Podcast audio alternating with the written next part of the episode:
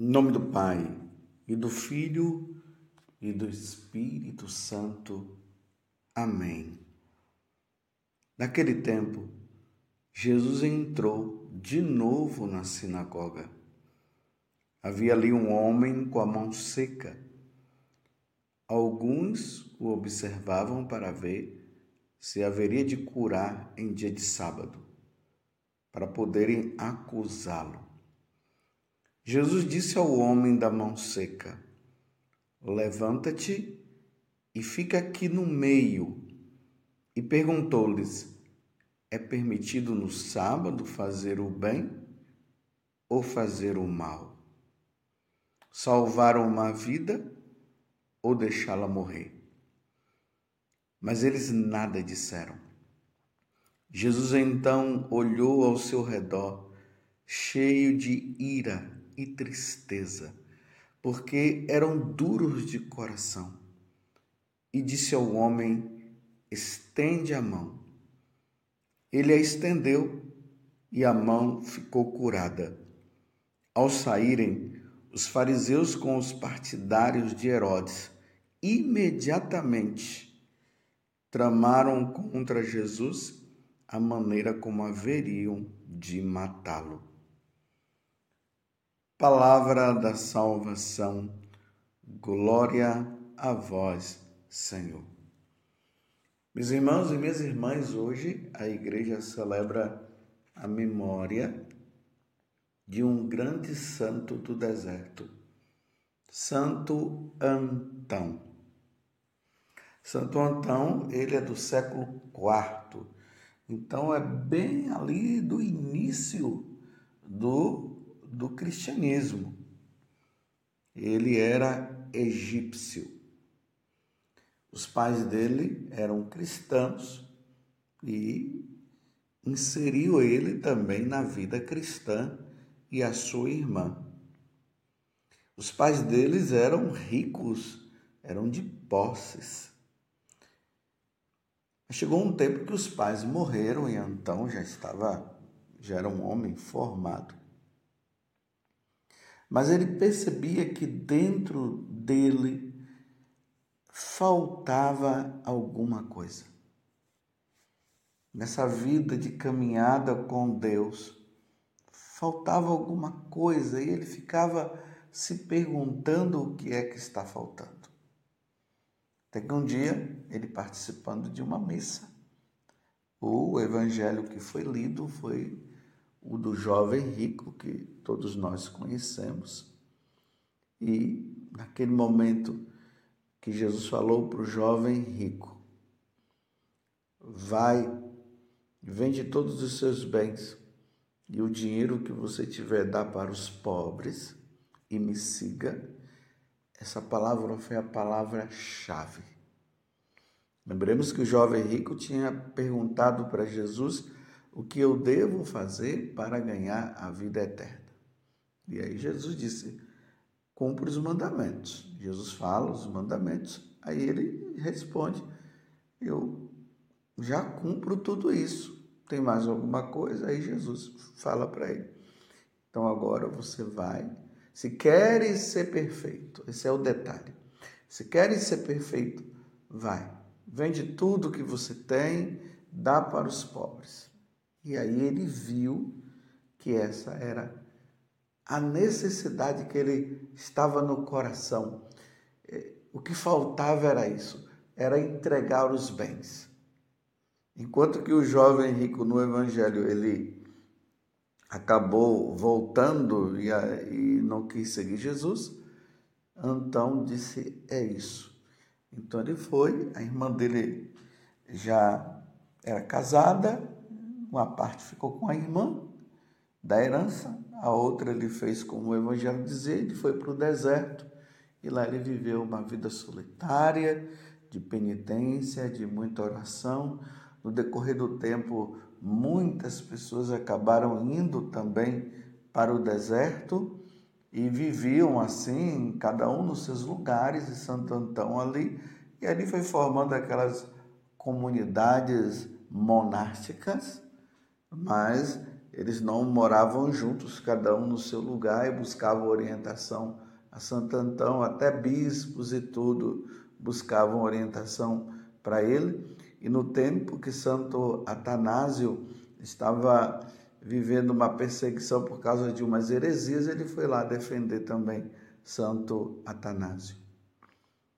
Então, Santo Antão que levou essa vida solitária, levou essa vida com Deus.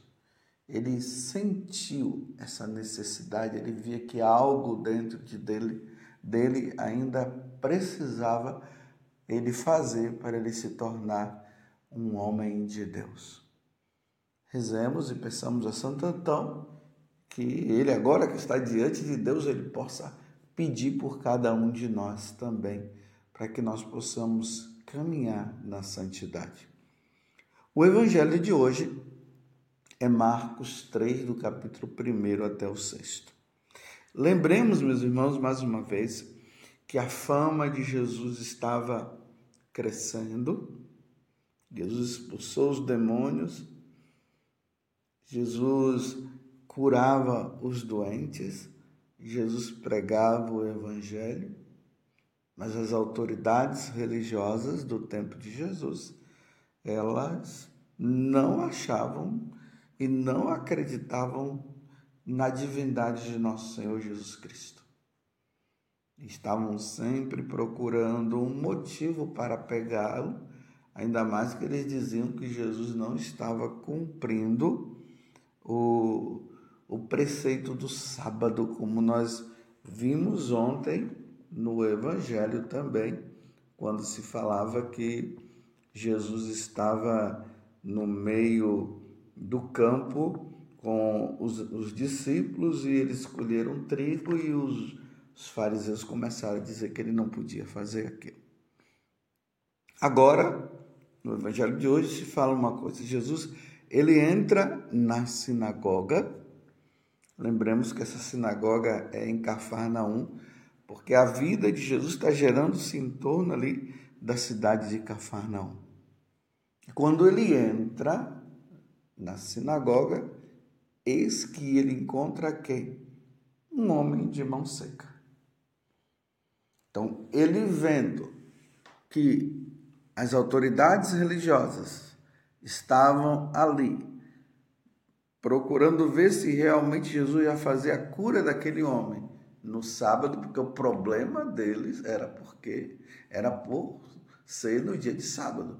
No domingo eles podiam fazer, na segunda-feira Jesus podia fazer a cura, tudo, mas no sábado não.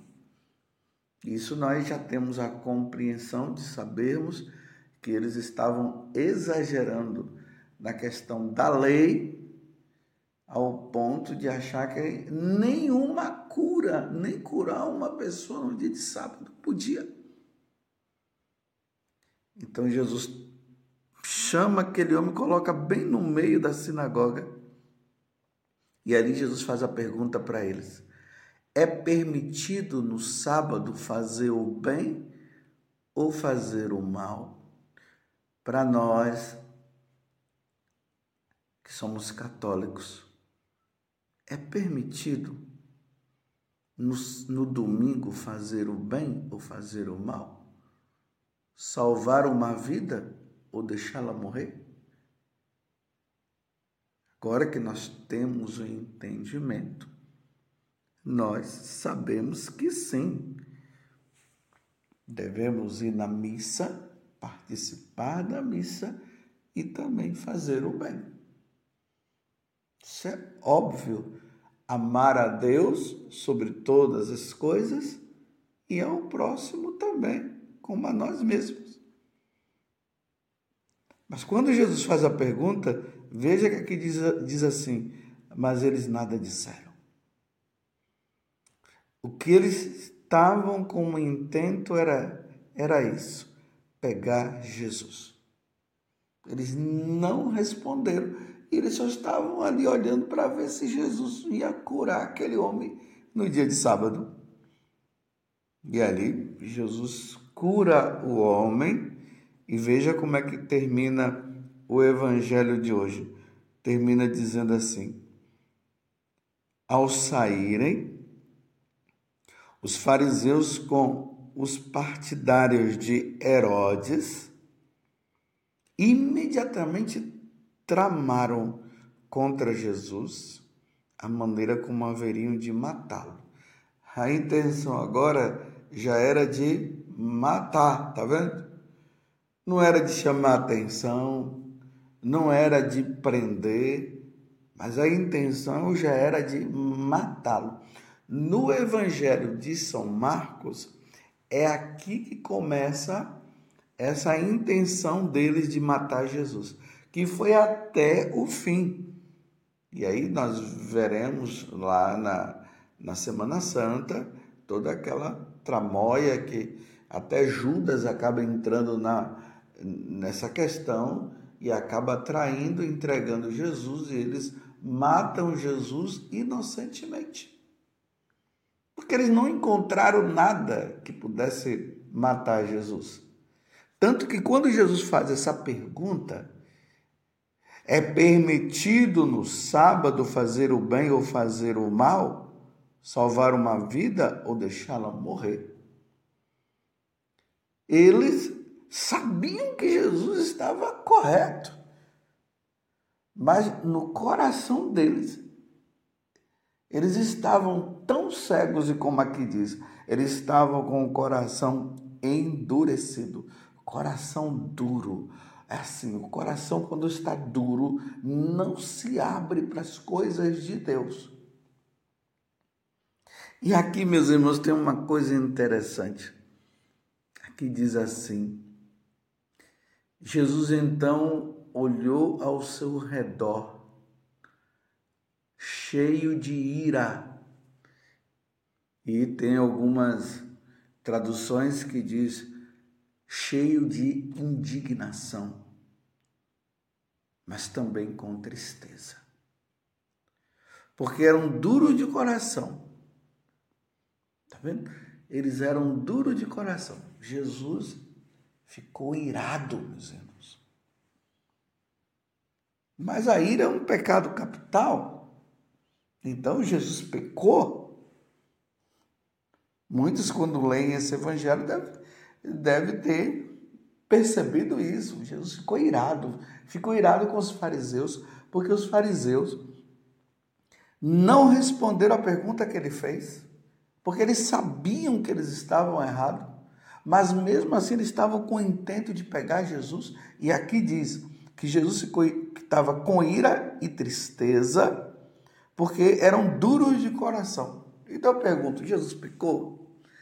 essa ira de Jesus é uma ira pecaminosa? Bem, a primeira coisa que nós precisamos entender é que a ira é um pecado aonde a pessoa ela não consegue se controlar diante de algo que o outro faz e ela deseja o mal para aquela pessoa. Esse é o pecado da ira ao ponto de que uma pessoa, quando está irada, ela é capaz até de matar o outro. Que aí a ira já puxa o pecado, o, o ódio. Mas Jesus não estava com desejo de matá-lo, de matá-los. Jesus estava irado. Ou seja, o sangue de Jesus ferveu porque ele já não sabia mais o que fazer para que aqueles homens se convertessem. Vocês estão entendendo o que é essa ira de Jesus? Que é acompanhada de uma grande tristeza. Eu vou dizer mais uma vez, exemplificar melhor para você entender. Imagine uma mãe ou um pai que tem um filho que está numa vida errada, vamos dizer, está na, na vida de crime. E os pais estão dizendo: meu filho, larga essa vida de crime, meu filho. E quanto mais os pais falam, mais o filho ele se embrenha, ele entra nessa vida criminosa. Chega um momento que o pai e a mãe eles ficam com o sangue fervendo porque eles não sabem mais o que fazer. Aí eles ficam com essa ira, mas não é uma ira de, de, de desejar o mal para o filho, é aquela ira que diz assim: meu filho, quando você vai parar com isso? Você não está vendo, meu filho, que você está prejudicando a sua vida? Você não está vendo, meu filho, que você está caminhando para um caminho de perdição? Você não está vendo, meu filho, que as pessoas poderão até matar você e prender? Quando você vai parar com isso? E aí, aquela tristeza que a pessoa diz assim: eu não tenho mais o que fazer. Você está entendendo? Meus irmãos, é assim que Deus fica com aquelas pessoas que estão com o coração endurecido, que não querem mudar de vida. Lá no Antigo Testamento diz assim: o que mais eu poderia ter feito? O que mais eu poderia ter feito para que os meus filhos voltassem para mim, mas eles não querem voltar. Olha bem, diante do pecado que nos leva à perdição eterna, Deus fez de tudo, alianças, até o ponto de ele dar o filho dele para morrer por nós e nos salvar.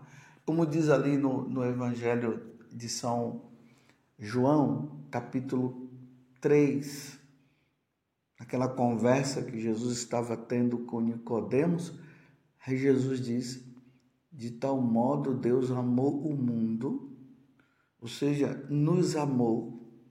Nós que estamos nesse mundo que se opõe a Deus, ele nos amou ao ponto de ter dado o próprio filho dele, o único filho dele para morrer por nós. Era para diante da morte de Jesus, nós amolecermos o nosso coração e largarmos a vida de pecado, a vida de essa vida longe de Deus. Mas tem aqueles que não querem mudar. Tem aqueles, meus irmãos, que estão lutando diariamente. Cai aqui, cai acolá, está lutando, volta, pede perdão, busca a confissão. Mas tem aqueles que estão com o coração endurecido. Às vezes na tua casa tem justamente aquele que está com o coração endurecido. Ele não quer saber de Deus. E como nós sabemos as consequências daquele que não quer saber de Deus, que não quer voltar para Deus e que quer viver longe de Deus, isso causa uma tristeza, uma angústia, o sangue ferve, as forças elas se esvaem. Você está entendendo? A pessoa fica assim prostrada. O que, que eu vou fazer? O que é que eu posso fazer? O que é que eu tenho que fazer mais? É assim que Deus está. Imagina nas aparições de Nossa Senhora. Imagina, Nossa Senhora aparece por vontade de Deus. Precisa entender isso. É por vontade de Deus que, Deus, que Nossa Senhora aparece aos videntes. Para quê? Para nos conscientizar que nós precisamos voltar para Deus, que nós precisamos ser de Jesus, que nós precisamos amar a Deus sobre todas as coisas. E Deus vai fazendo de tudo, vai fazendo de tudo. E cada vez que Deus vai manifestando a sua glória e vai fazendo de tudo para que nós mudemos, não há mudança. Coração endurecido. Coração endurecido. No livro de Ezequiel fala do coração endurecido. Que Deus vai mandar o Espírito para amolecer esse coração. Mas tem pessoas que Deus faz tudo isso, ou melhor, Ele tem feito isso com todos nós. Eis que estou à porta e bato. Capítulo 3 do livro do Apocalipse. Eis que estou à porta e bato. Se abrirdes, eu entrarei. Esse coração endurecido, que Deus quer penetrar, que Deus quer entrar, mas Ele não entra se nós não quisermos.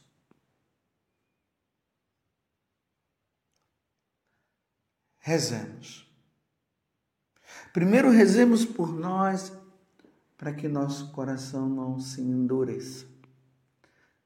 E rezemos com muita paciência pelos nossos. Eu sei que você que está me ouvindo agora, tem pessoas na sua casa que estão com o coração endurecido. Eram até pessoas de caminhada, mas agora estão endurecidos e não querem mais saber de Deus. Isso tem causado tristeza e é essa ira que eu acabei de explicar. Mas enquanto houver vida, há esperança. Rezemos. Peçamos a Deus Peçamos a Nossa Senhora que ela interceda por esse ou por aquele filho, ou pelo seu pai, ou por aquele amigo que está endurecido o coração, que até mesmo você disse, estou rezando por você, e eles ficaram até com raiva, e raiva, é, é, essa ira que ele ficou é a, é a ira maligna. Ficou até com raiva porque você disse que estava rezando. Mas você não precisa mais ficar falando para eles, não. Simplesmente reze. Na oração do texto, coloque pela conversão de tal pessoa. Quando você for na missa, coloque. Quando você fazer um sacrifício, coloque pela intenção. Quando você estiver na missa e o padre disser oremos, você coloca aquela pessoa pela conversão dela. Na hora que o padre estiver ali fazendo a consagração, na hora que ele levar o cálice, aí você coloca no cálice do Senhor, no preciosíssimo sangue de nosso Senhor Jesus Cristo, essa pessoa. E na hora que você comungar, você estiver com Jesus, você interceda, peça a Jesus por aquela pessoa. O tempo vai mostrar. Mas uma coisa eu posso te dizer: Uns se converterão e outros não. Essa é a verdade. Uns se converterão e outros não. Mas não deixemos de rezar. Ó Virgem Santíssima, não permitais que eu vive nem morra em pecado mortal. Pecado mortal não hei de morrer, porque a Virgem Santíssima há de me valer. Valei-me, Virgem Santíssima. Louvado seja nosso Senhor Jesus Cristo, para sempre seja louvado, e a sua mãe, Maria Santíssima.